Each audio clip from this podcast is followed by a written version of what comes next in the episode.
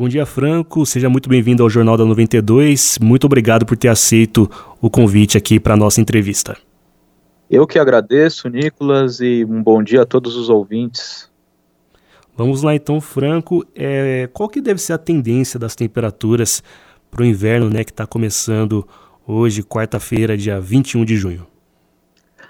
Olha, é, depois de uma madrugada bastante fria, a gente tem aí as temperaturas em elevação ao longo da semana, né?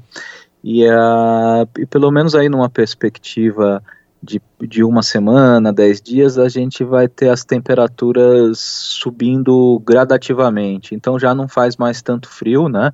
É, ainda as madrugadas continuam com essa temperatura é, mais baixa, mas não tão baixa, vai subindo alguns graus por dia aí, tanto a, a, temperatura máxima à tarde, e daí já começa a fazer calor no fim de semana, já vamos ter aí temperaturas bem mais agradáveis e, e, e, e tanto na madrugada quanto durante o dia já faz algum calor, né?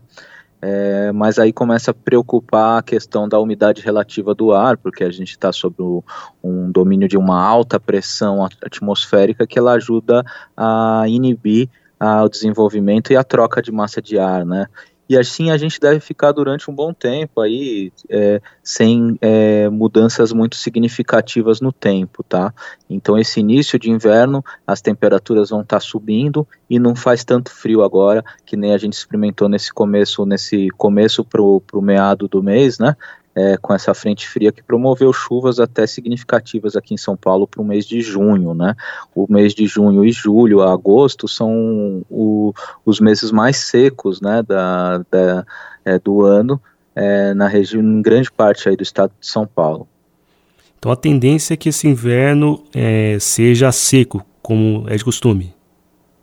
Sim, sim. A gente é, a, deve ter um, um as, dos nossos modelos de probabilidade, ele indica uma probabilidade de ser é, de normal a ligeiramente mais seco do que o, o, de costume, tá? O que é climatológico, né? Que a gente fala. É, mas isso não impede que a gente possa ter alguma frente fria que traga alguma chuva para a região, é, conforme foi essa frente fria passada, ligada a um ciclone extratropical, tudo, mas na tendência para os três meses aí é, que a gente chama o auge do inverno, que é, seria junho, julho, agosto, né? Então a gente deve ter um inverno aí bastante com bastante oscilação. É, esse início do inverno agora com as temperaturas se elevando, mas provavelmente mais para o para metade do mês de, de julho, ou deve vir aí uma outra frente fria, e a gente vai ter essas oscilações, mas na média ele promete ser um pouco mais seco e um pouco mais quente, muito pela atuação aí do, do El Ninho lá no Pacífico, né? É, então, em termos de Brasil, Uh, os indicativos que a gente deve ter chuva acima da média lá, principalmente para Santa Catarina e Rio Grande do Sul, e também no extremo norte lá do, do extremo noroeste do país, ali, região de Roraima, e no, no Cabeça do Cachorro, lá em, no Amazonas, né?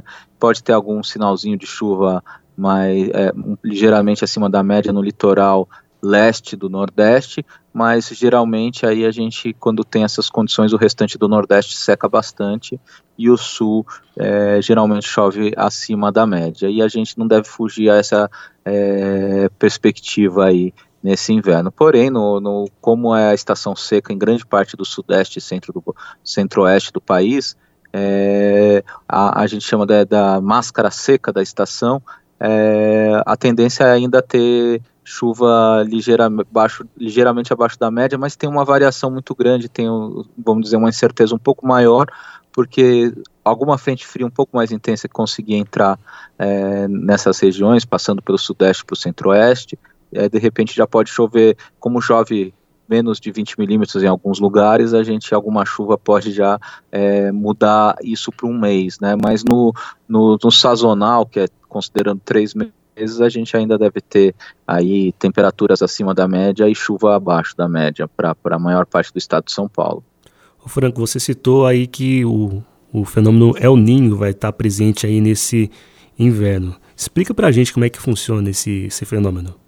Ah, então, o El Ninho, ele é dado ali pelas temperaturas da superfície do mar, né, uma camada é, superficial das águas do, do mar no Oceano Pacífico, no Oceano Pacífico Equatorial, mais propriamente dito, é, onde ele se tem uma grande extensão de água e um acoplamento com a atmosfera. O que, que é um acoplamento? O que acontece é, com, quando tem esse acoplamento, o que acontece na superfície do oceano, esse transporte de calor, ele mexe com toda a circulação de ventos, não na, só na superfície, que são os ventos alísios que sopram é, de leste para oeste, então eles começam a ser enfraquecidos, e, e, e com toda a circulação da atmosfera, é, que se propaga na forma, vamos dizer assim, de ondas. Esse tipo de ondas vão, vão afetando ondas atmosféricas, tá? Não, não ondas oceânicas, tá? É, só para dar uma ideia de propagação global. Isso mexe com todo o, o clima do, é, do globo, né? Então a gente tem um indicativo aí de, do, do El Ninho que já já está configurado e tem alguns é, modelos que já indicam aí um El Ninho mais forte, né? Mas é, é, seguramente esse inverno transcorrerá sobre o efeito do El Ninho e aí a intensidade é uma coisa para é, ainda se verificar, mas seguramente a gente não escapa do El Ninho atuando né, no, no, nesse inverno aqui do hemisfério sul. Então, Franco, resumindo, né, o inverno então deve ser de temperaturas um pouquinho mais elevadas não seguindo essa tendência que a gente viu nessa semana aí de uma frente fria bem intensa. Isso, é, é na média sim, mas a gente é, é, é bom frisar, né, que de qualquer forma é, a gente deve ter algumas incursões de frente frias fortes no, no inverno, né, mas como na média isso vai se perder, é, às vezes é, não, não, quer isso não quer dizer que a gente não vai ter outra, outra massa de ar bastante fria que é, quando chegar vai causar declínio acentuado de temperaturas aí é, e, e, em alguns lugares podem até promover algumas geadas isoladas, né? É, mas no, na média não deve ser com temperaturas todos é, persistente abaixo da média, né? Então a gente vai ter essa variabilidade maior. Né? Nós recebemos aqui no Jornal da 92 Franco Vilela, ele é meteorologista do INMET, Instituto Nacional de Meteorologia. Franco, gostaria de agradecer mais uma vez sua presença aqui no Jornal da 92 e por ter aceito o nosso convite. Eu que agradeço e um bom dia a todos. Bom dia.